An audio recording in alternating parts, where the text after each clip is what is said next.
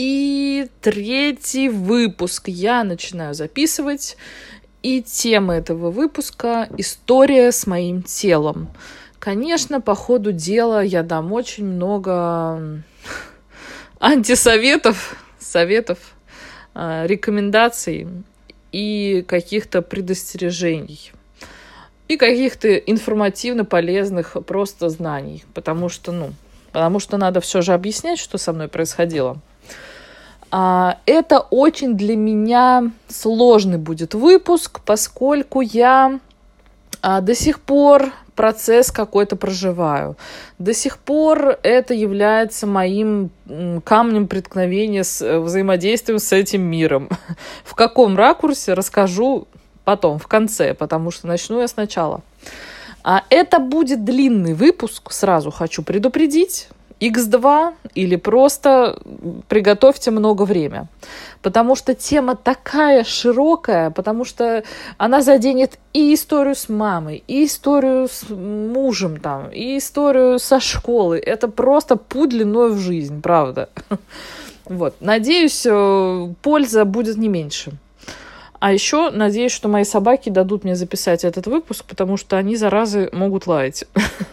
Но я постараюсь остановить запись, если что. Еще, пожалуйста, мне очень важно получать обратную связь, особенно по качеству звука. Я записываю на обычный диктофон на своем айфоне. И я э, на сейчас готов, готовлюсь купить петличку. Я прям практически уже выбрала. Прям начну с самой простой, чтобы понять разницу, есть ли точно эта разница, есть ли смысл. Но в идеале, конечно, я хочу этот подкаст на микрофон. Ну, блин, ну, представляете, просто вот этот микрофон стоит передо мной, я говорю в него. Ну, это же просто идеальная картинка, идеальный звук. Я сама слушаю подкасты и прекрасно понимаю, сколько надо, а, как приятно, когда звук классный, насколько это приятно слушать. Но если Э, вот, кстати, берите на заметку. Я прекрасно знаю свой перфекционизм. И если я сейчас не запишу этот выпуск, то я куплю микрофон через месяца три и просто остановлю процесс, который так хочется реализовать, хотя бы как-то. Мне очень хочется делиться, очень хочется начать, ну, уже продолжать. И я такая, понимаете, вот на третьем выпуске я уже такая, нет, все, пора делать лучше, надо микрофон, надо петличку. И я тянула записью этого выпуска, потому что думала, все, надо купить, вот без нее никак, никак, вот без нее точно ничего не получится. Ну нет, вот понимаете, вот все равно садишься и что-то получается, потому что если я сдержусь, я просто загорю. Эта идея загорит, и так обидно же будет. Этот, этот э, выпуск превратится тогда просто в бесконечную оценку каждого моего гребаного слова. Вот так мы иногда рефлексируем вовнутрь свои идеи и желания. А перфекционизм — зло в этом смысле, а, зло в чистом виде, которое забирает у нас идеи. Ну, не всегда. Вот у людей, которых, у которых вот ретрофлексия происходит вовнутрь такая, э, это точно случается. Поэтому, если вы вдруг хотите сейчас начать что-то небольшое, как-то кому-то что-то рассказать, записать сторис в Инстаграм, не ищите идеального момента. Его никогда не случится. И помните, что ища, и, и ну ища, наверное, можно сказать, есть такое слово? И, ища идеальный момент, вы на самом деле оттягиваете а, по каким-то собственным внутренним причинам а, то, что так хотите начать. Может быть, по поводу, может быть, это страх начать. А, ну, попробуйте шагнуть в этот страх. Вот я сегодня делаю вопреки своему перфекционисту, вопреки, потому что очень хочется сделать лучше, но когда я куплю это все, я не знаю, а говорить уже хочется, уже разносит внутри это желание рассказать вам про эту историю.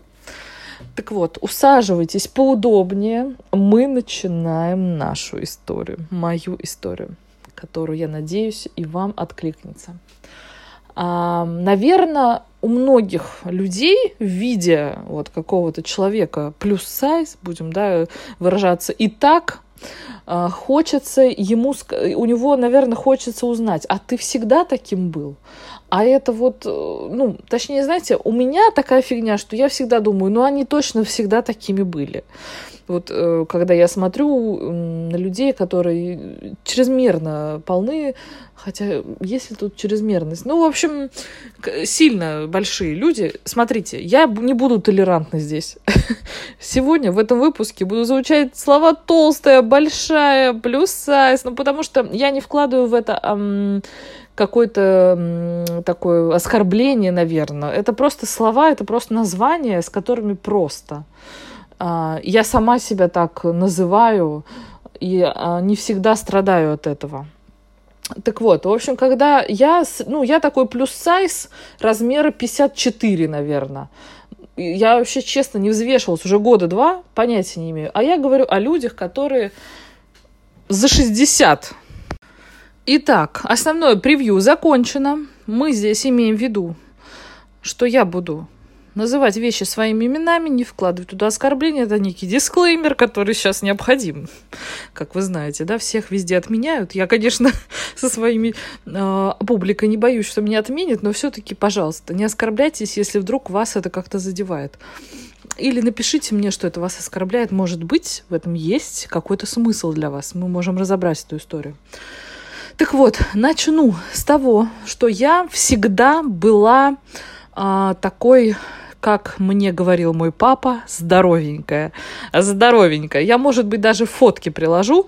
Это была история про... А, ну, то есть э, я не была стройной, я не была какой-то вот палочкой никогда. Всегда была такая вот плотность массы.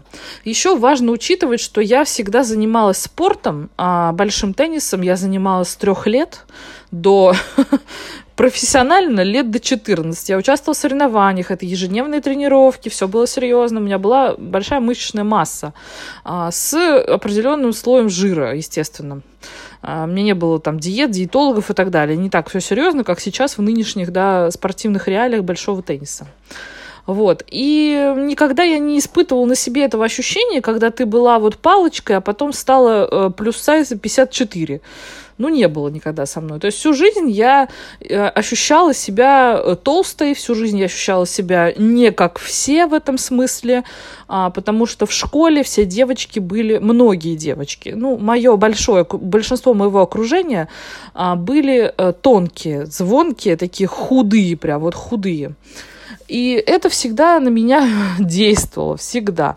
Я всегда думала, что я какая-то не такая. То есть э, давайте как-то конкретнее, лет, наверное, ну, подростковый возраст, он, в принципе, особенный э, тем, что подростки начинают вливаться в общество, и им важно э, быть как все. То есть в подростковом возрасте, в соответствии с возрастной психологией, э, быть эм, как все, очень важно при, прильнуть к какому-то общественному, э, общественной группе и быть как они. То есть э, это э, нормальная подростковая потребность, э, которую нельзя отнять. То есть э, мне э, было я думала, что, э, ва, ну, то есть я сейчас понимаю, что важно быть индивидуальной, важно иметь какие-то особенности, и из подросткового возраста мы выходим уже более чуть-чуть сформированными и начинаем какой-то вот такой путь к себе индивидуальному. Мы что-то берем, и на, на это то, что мы взяли, наслаиваем то, что нам нравится, что-то отметаем. Мы понимаем, что э, многие подростки вот как раз вступают в какие-то субкультуры, и мы понимаем, понимаем, что, ну, что как-то уже, наверное, это нам не интересно, и что-то мы оттуда взяли, и свое, свое начинаем с возрастом, с юностью э, и далее, далее по взрослению что-то свое э, накладывать туда. Так вот, а я с детства была плотненькая, такая здоровенькая, и в подростковом возрасте меня, конечно же, начало сильно волновать, что я не такая худая, как все мои подруги вокруг, не такая худая, как требует от этого социум. А я не могу сказать, что я сейчас же вот, знаете, бич такой некий вот э, худобы среди девушек. Э, а, именно вот эти мы с моей коллегой, которая Дарья Бенга, которая занимается вопросами РПП в своей работе, она тоже психолог и много уделяет работы с РПП, э, есть группы вот 40 килограмм, там, и прочее подобное, которые пропагандируют а, вот э, эту худобу нездоровую. У меня не было такого э, стремления к этим группам, я их не знала. То есть в моей жизни я не такая старая, но все равно ВК появилась лет, наверное, в 15 в моей жизни, может, 14. Вот. И никаких групп там раньше не было, никакого такого большого общественного этого не было. Я просто смотрела вокруг. Я смотрела вокруг всех и понимала, что что-то с моим телом не то, Хотя вот сейчас, смотря на свои фотки в подростковом возрасте, я думаю, ну ты нормальная женщина. Ты выглядела абсолютно хорошо. То есть вот сейчас взрослым человеком, посмотрев на подобного подростка, как я, я скажу, да все с ней в порядке, никакого лишнего веса там не было. Я не была такой слишком толстой девочкой, которую там, знаете, вот прям видно сразу. Я была просто вот чуть больше, чем все остальные. И из-за этого я сильно страдала. А, и все мои попытки к похудению начались вот, наверное, лет в 16, в 17, 18, даже вот, да, наверное, вот такой вот э, такой период я начала, ну, то есть э, активно что-то пытаться изменить. А в подростковом возрасте, в школе, вот с 10 до 14-15 я просто сильно раздражалась, я очень переживала, я очень сильно подавляла свою личность, э, исходя из того, что я выгляжу как-то не так, слишком вот толстая я, слишком большая, как все остальные но э, я ничего с этим не делал. Я просто, у меня было дофига дел, я, у меня были тренировки, у меня были соревнования, были какие-то влюбленности такие детские, и я не, ну, не стремилась в зал, не стремилась к диетам, я не знала просто, у меня не было информативной базы, чтобы начать что-то делать, да и делать я, собственно, ничего не хотела. Как сейчас помню, вот даже не представь, вот представить даже не можете, помню даже место, где мы идем с моей подругой, я э, тогда помню, что я остро начала об этом париться. Я иду и говорю ей, блин, вот я такая толстая, что за фигня? Я прям вот э, жертвенно страдала на эту тему. И она такая останавливается и говорит, Ксюш, типа, ну прекрати, пожалуйста. Ну ты сделай что-нибудь, может, жрать прекратишь? Я такая, ой, я так, я так напугалась и как будто бы поняла, что я ничего не делаю. Может быть, кстати, вот э, последующие года как раз начались мои активные действия. А, свое тело я никогда особо не наряжала, никогда не видела. Я просто была с ним как могла рядом. То есть это был мой максимум. Я просто... Это очень сложно понять.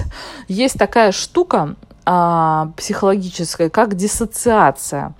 Это такое некое разделение с собственным чем-то. В моем случае с телом. У меня контакта с телом не было никогда особо это, знаете, как-то сложно представить. То есть э, тело неотделимо от человека. Это очень важная такая а, психологическая штука. Важно понимать, что ваше тело, оно не ваше, ну ладно, об этом позже, оно с вами, оно ваше, оно не может э, как-то, вы не можете отдельно, оно не может без вас, вы без него.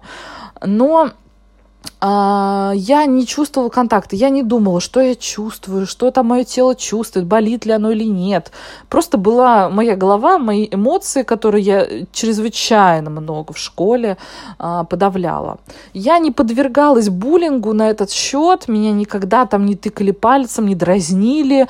Я вообще не сталкивалась а, с буллингом по поводу своего веса. И сейчас я, кажется, догадываюсь, почему. Потому что я не была какой-то супер жирной, я просто была, ну вот, как-то вот плотненькая такая вот мышечная такая вот э, в принципе конституция моего тела такая гладкая то есть у меня не было явных мышц сухих у меня были мышцы и там жирок и кожа то есть я была такой вот всегда а, я не помню, как я питалась, честно признаюсь. Я не особо не помню. А, и важно сказать, что в нашей семье, по большому счету, а, было хорошо много есть. Вот папа у меня э, всегда до сих пор, он сибиряк, он такой э, мужичок, такой э, любящий вообще женщин в теле, надо сказать, как я поняла за свои года.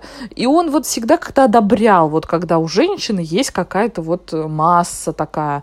Уж, честно говоря, никогда не спрашивал у него, насколько ему нравятся большие женщины, ну, насколько они должны быть большими по его, да, представлению. Но вот эм, в, некой, в некой мере ему нравились чуть такие более круглые.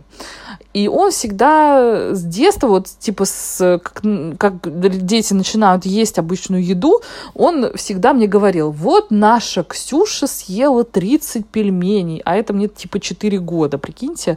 Вот. И я правда, я правда любила его пельмени, они охуенные. А, он сибиряк, он эти лепит пельмени сам, делает тесто сам, делает э, фарш сам, ну, очень вкусные. И я всегда вот эм, ела с удовольствием, я никогда, ну, не страдала э, ну, малоежка не была.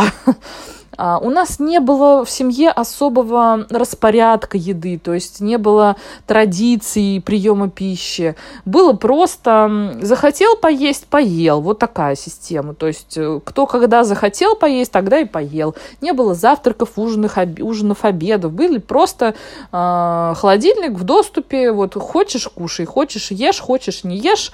Вообще никакого принуждения вот ко мне в этом смысле от моих родителей не поступало Um, они сами тоже как-то так вот, ну, питаются, захотели, поели.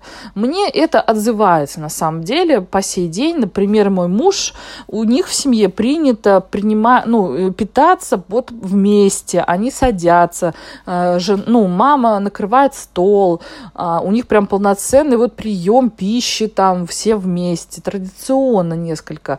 У меня так не было. Э, как я уже объяснила, просто захотел, поел. Пошел в холодильник, взял еды, поел. А, и, ну, я не знаю, насколько это на меня повлияло, в хорошую или плохую сторону. Моя загвоздка в моем весе скорее не в этом, а в чем расскажу вот дальше.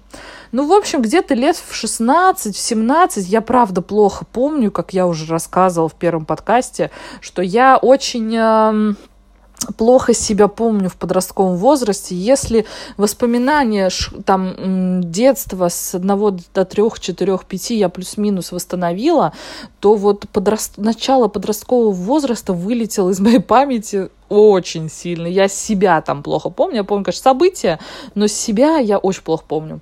Ну вот, по-моему, вот 16, 17, 18 лет я начала активно диеты. Где я набралась этих диет, я не знаю вообще. Я как, э, ну, важно сказать, что я с детства занималась спортом, как я уже сказала. И то есть э, для меня было какое-то понимание, что без физической нагрузки жить нельзя. То есть она всегда должна быть. И тело всегда было у меня разработано такое выносливое, спортивное, в плане выносливость спортивная. А, и когда я закончила историю с теннисом, с большим теннисом, а, у меня сократилось резко количество тренировок. А Мое внимание было переключено на обучение. В 17 лет я уже пошла в колледж. Я ушла после 9 класса из школы и пошла в колледж. Конечно, уже никакого тенниса на ежедневной основе несколько раз в день, в неделю у меня уже не было. И я думаю, что из этой потребности, из этой какой-то вот Эм, и потребности, и установки, что надо заниматься спортом. Тогда появились спортзалы, фитнес-бикини, вот эти девушки э, накачанные, вот эта пропаганда спорта, э, физнагрузки. И, конечно, я э, абонементы в зал были мои, моими лучшими друзьями. Просто сколько их я перекупила, я даже боюсь представить. А сколько я от них взяла, мне тоже страшно подумать. наверное, эта разница будет очень велика. Но тогда э, запал и заряд худеть был довольно э, яркий. Но и, кстати, важно отметить, что с потери физнагрузки большого тенниса интенсивного я начала полнеть. То есть вот к 17-18 годам я, правда, начала увеличиваться в массе тела. То есть э, спорт стал меньше, питание меньше не стало, важно отметить. я такая, вот спорт, все, хочу, пойду в качалку. Я ходила и сама, и с тренером. И в такие у меня мама же, мама была моим тренером по теннису очень интересный факт обо мне. То есть она у меня спортсменка, как и отец, спортсмены. На этой почве они и сошлись. И я тоже была вот всегда под эгидой спорта. Я и сейчас э, люблю спортивные истории. Я смотрю теннис, смотрю э, лыжи. Я, типа, меня в три года поставили на горные лыжи. То есть активно я занималась, занималась плаванием, занималась волейболом. То есть я очень люблю деятельность как спорт. Мне очень это, правда, нравится.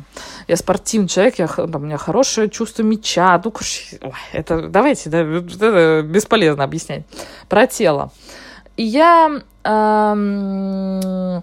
вот где-то, в общем, начались активные качалки. Я, как сейчас помню, в мамином спортклубе была вот такая, знаете, 90-я совет, ну не советская, а 90-я мужицкая качалка со старым железом, гантелями.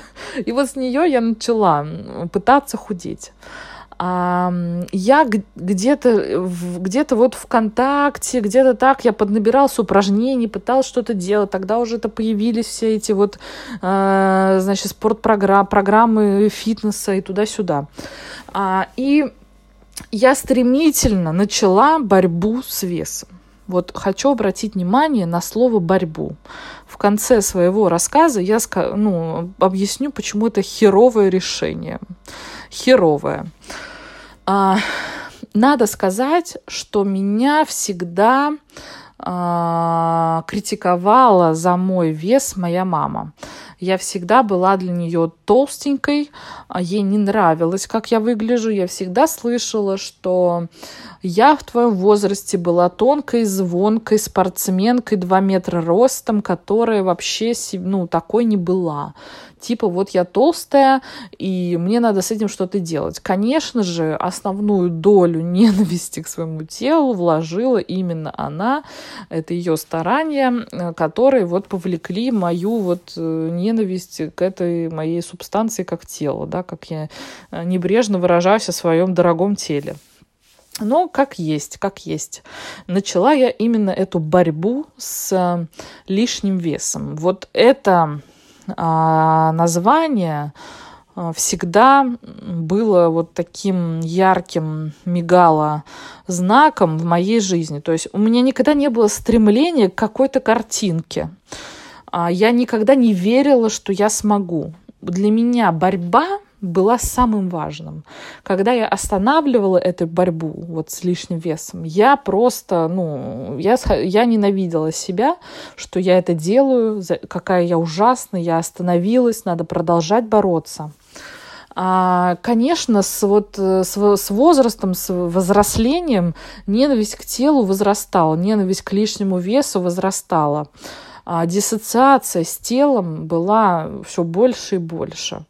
А, начи... А, то есть я уже иду учиться в колледж, и, конечно, это совсем другая жизнь. Это такая некая взрослая жизнь, а, где есть уже ты, ты свободней, там всякие тусовки, мальчики, а, секс даже где-то появился. Вот, в общем, в эту сторону я пошла. И я пошла туда с мыслью, что я не такая, я какая-то не такая. И что мне надо сидеть и молчать, что я со своим внешним видом вообще права не имею вообще встревать в какие-то диалоги высоких, худых и красивых людей. А, я всегда старалась быть менее заметной. Мне было неловко, когда на меня обращалось какое-то внимание я старалась быть удобной, а, ниже, тише воды, ниже травы, потому что, ну, вот, ну, это, так скажем, в большом обществе, потому что высовываться такой было нельзя. Ну, нельзя таким, как я, высовываться. Вот, знаете, у меня было всегда мое больное место, я училась, и там я знала правильный ответ. Вы знаете, ну, это типа 40 человек, 100 человек аудитория. Преподаватель такой, а вот вы знаете правильный ответ? И я такая, я понимаю, что у меня есть идея. Я думаю, блин, наверное, вот это. Но я никогда не скажу это. И это, это попортило мне столько вообще результатов в моей жизни. Я так вот себя запихала. И все это было в том числе из-за того, что такое, как я, нельзя. Такая, как я, должна быть в тени. А, пока я не похудею, мне нельзя быть заметной и яркой. Это просто, ну, это ужасно звучит, но это все во мне было. И история с весом всегда была таким вот э, монотонной рядом с этой темой, с темой проявления в моем случае. А, долго и упорно у меня была установка, что а, толстые женщины не добиваются успехов, что толстым людям вообще ничего не получить, что пока ты не сможешь до, до, добраться до своего тела или побороть свой лишний вес, вот именно так звучала у меня фантазия моя, то ты никогда не, добьешься и высоких результатов там в деньгах, в работе, в учебе. Это все вот у меня вот было в одной куче, большой куче говна в моей голове. А, вернемся к истории с диетами. То есть я начинала спортзал. А в какой-то, вот опять же, сейчас буду сумбурно рассказывать, потому что я не помню четкую последовательность, но в какой-то момент я узнала про сушку, что проклясть как бы этот гребаный день, потому что с тех пор я начала жрать эту вареную грудку и э, брокколи. типа, э, в моей жизни не было э, углеводов. Долгий период жизни. Я, ну, типа, там, я начинала эту сушку, я довольно была упертым в свое время человеком, то есть всю свою силу воли на похудение я растратила вот лет 19-18, когда я там, типа, три месяца ела э, грудку с брокколи изредка там э, добавляя какой-нибудь рис, ну, вы, я думаю, что люди, интересующиеся этой темой, прекрасно знают все эти постулаты, блядь, худого тела. Так вот, и я а, в этой гон... То есть, понимаете, я хуярила в зале, у меня слов других нет. И я потом жрала грудку с э, этой, с брокколи. И я не видела вообще, что я худею. Вот я в упор не, не видела своих результатов.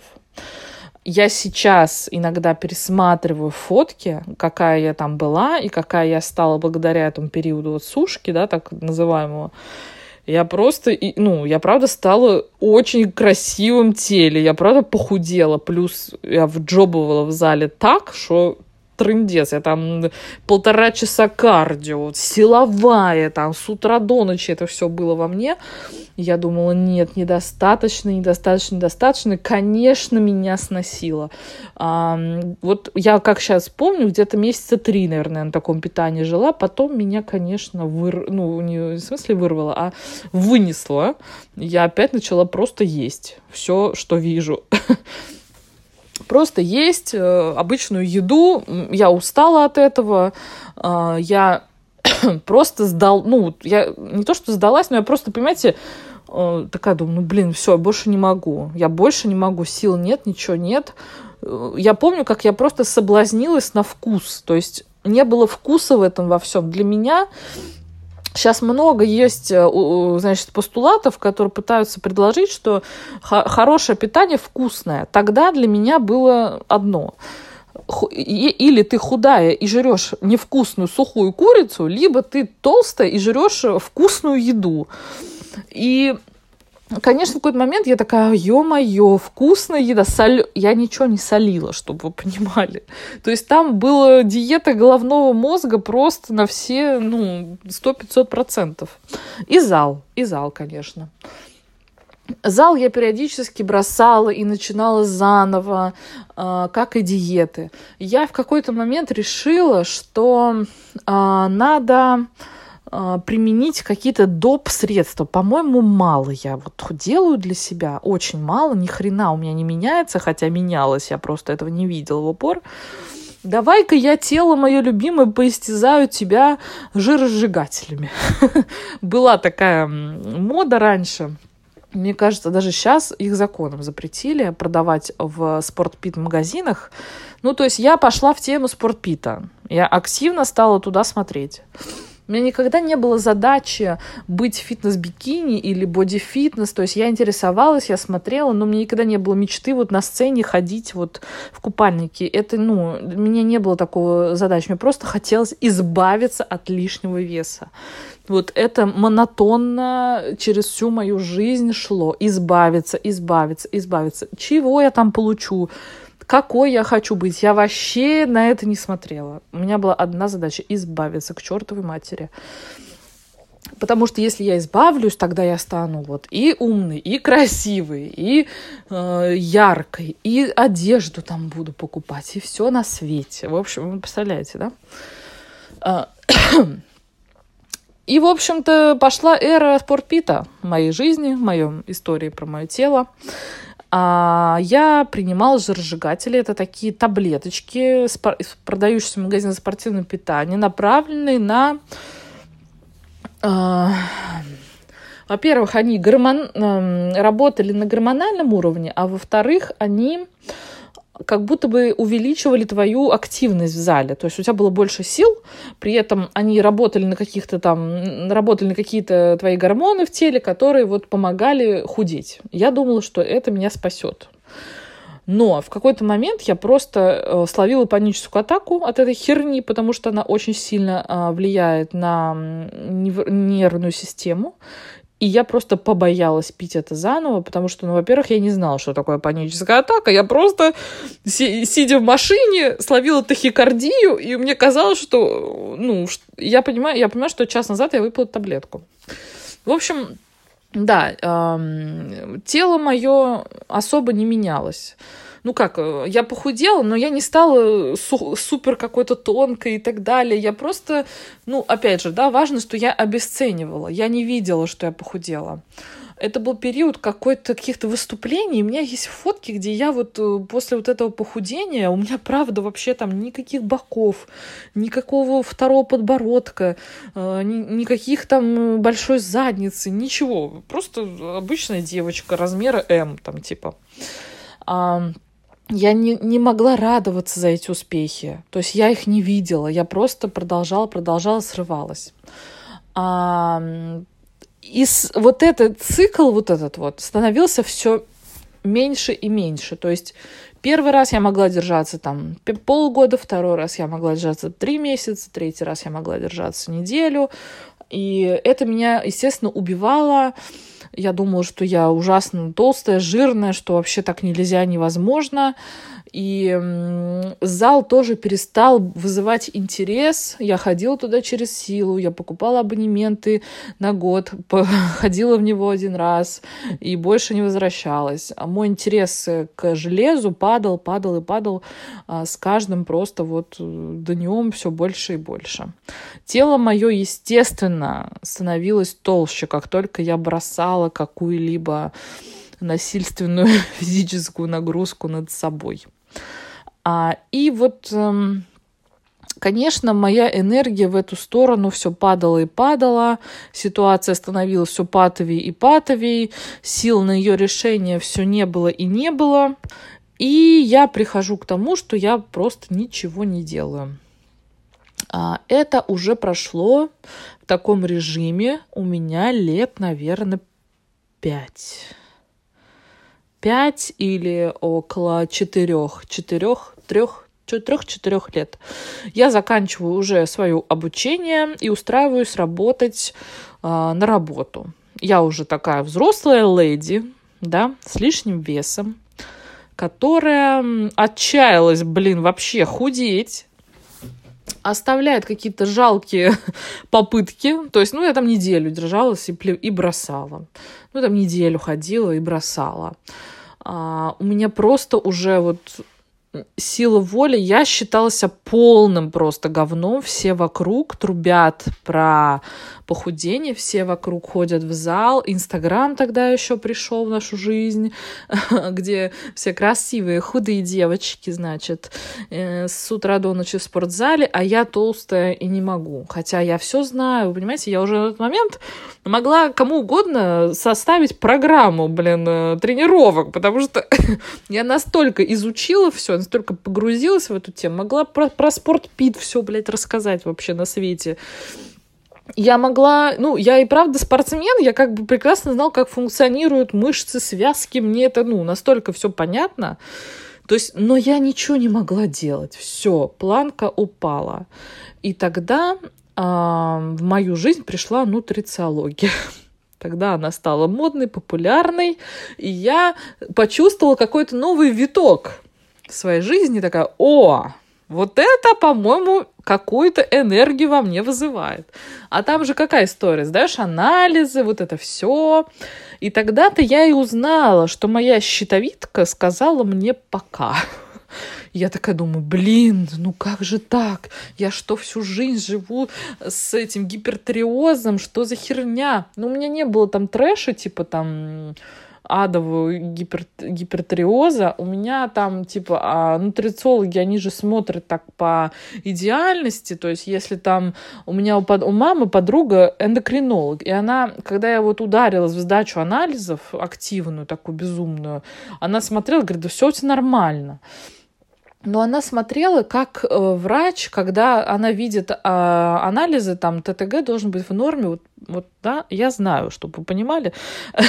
я уже и в этом разобралась. ТТГ должен быть в норме типа 2,5-3. А у меня он там типа 4. И она смотрит, такая, да блин, ну, захочешь детей иметь, вот можно таблеточки попить. Я такая, а ну, тогда это стало же, ну, типа, пропаганда, вот это вот, ну, врачи, говно, нельзя, то есть надо только нутри, нутрициология, все там, священные анализы, священные БАДы. И я такая, ну, да что ты говоришь? Думаю, ну, я правда с этим, ну, в некотором смысле согласна и по сей день. А, но, ну, это другая, наверное, тема разговора. Ну, в общем, она смотрела, конечно же, на мои анализы как врач, который видит ТТГ типа 16, знаете, как кому уже. Или там 8, когда, ну, это правда уже трэш-контент, там у тебя уже узлы на щитовидке, все такое. Но я думала, вот оно, вот она, э, волшебная таблетка, которая поможет мне прийти к избавлению от моего лишнего веса. А, конечно, к этому возрасту, уже к 20, типа сколько это, 4-5 годам, я, я просто такая думаю, какой кошмар. То есть ненависть к, к себе, она просто ну, добралась до высоты Э, не знаю, Эйфелевой башни какой-нибудь, наверное, потому что сейчас есть еще куда расти. Ну, не знаю, Бурж-Халифа какого-нибудь. Ну, потому что я думала, все, ну да, это так нельзя, срочно возьми себя в руки, а я не могу. Вот это вот я не могу, оно настолько я истощена уже была всеми этими способами, никакой веры в себя у меня уже совершенно не было. Тело свое я к 24 годам ненавидела всей своей душой. Я думала, господи, да что же за ноша моя такая? Вот мать там меня критикует, я толстею. Я очень люблю одежду, я, на меня ничего не налазит. Для меня поход в магазин был просто адом. И понимаете, при этом всем я не была никогда типа 60 размера, 60 размера, я не весила 100 килограмм.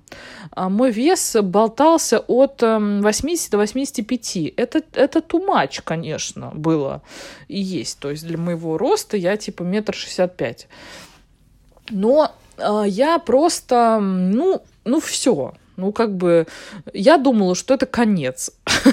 Мне казалось, что, ну, я сравнивала себя с, ну, такими тучными девушками, которые прям вот э, сильно толстые, которые там вот излишняя масса, она изо всех, э, что называется, щелей лезет, штанов там изо всех мест. То есть их не спутать. И я понимала, что я, ну, вот я как-то туда вот смотрела, думаю, господи, ну вот мне только такое осталось стать, какой кошмар. Ну, то есть это ужасно было ощущение. Я продолжала себя подавлять и ненавидеть, продолжала считать, что мне ничего в этой жизни не получится, раз я не могу справиться с этой борьбой еще раз, да, с борьбой с этим весом. а, тело свое я воспринимала ровно только как какого-то врага, с которым надо справиться. Вот это вот вес, он меня везде. Я не люблю свой э, подбородок, я не любила эти руки, я все время их прятала, мой живот, мои ноги. Мне казалось, что это ужасно, это надо спрятать. То есть огромный был просто предел вот этих вот э, уже ощущений. А, я сдавала анализы, я обращалась к нутрициологу два раза, два раза, три или три, сдавала анализы и шла вот в эту историю. Мне правда помогало, вот если кому-то интересно, мне правда становилось в физическом уровне, на физическом уровне лучше. То есть я, у меня проходили какие-то боли, которых я даже знать не знала. Я думала, что это в, норме боли, они проходили такая вау но все-таки к тому времени у меня уже сформировалось РПП, сформировалось компульсивное переедание, с которым я не могла бороться. Она, эта штука меня просто съела. Я просто не выдерживала программ питания, которые мне были нужны с учетом еще моего вот выявшего, выявившегося гипертриоза. А, я должна, ну, то есть там протоколы, все такое, питание, а я все, у меня уже тошнотворная мысль о, о диетах. Нутрициология, конечно, а, возбудила во мне какую-то новую энергию на эту тему, но она вот, знаете, вот типа была 100, вот в 16 лет была 100, 100 сил, да, потом э, лет к 20 осталось там 7, а, потом лет к 20, ну, там даже не 7, 5, прям 5, да. То есть это уже залы, залы, э, спортпит, и все прошло. Потом наступил период просто залов э, и просто питания какого-то. Я пыталась как-то себя успокоить, плюс-минус вот эти читмилы модные. То есть я не сидела на курице и брокколи, но я там взвешивала еду. Блять, сколько на это моего времени было убито. Вот безумно много. В общем, все это, конечно, сформировало РПП, конечно же. Конечно, у меня оно есть. А, конечно, компульсивное переедание – это мой, мой диагноз такой, да.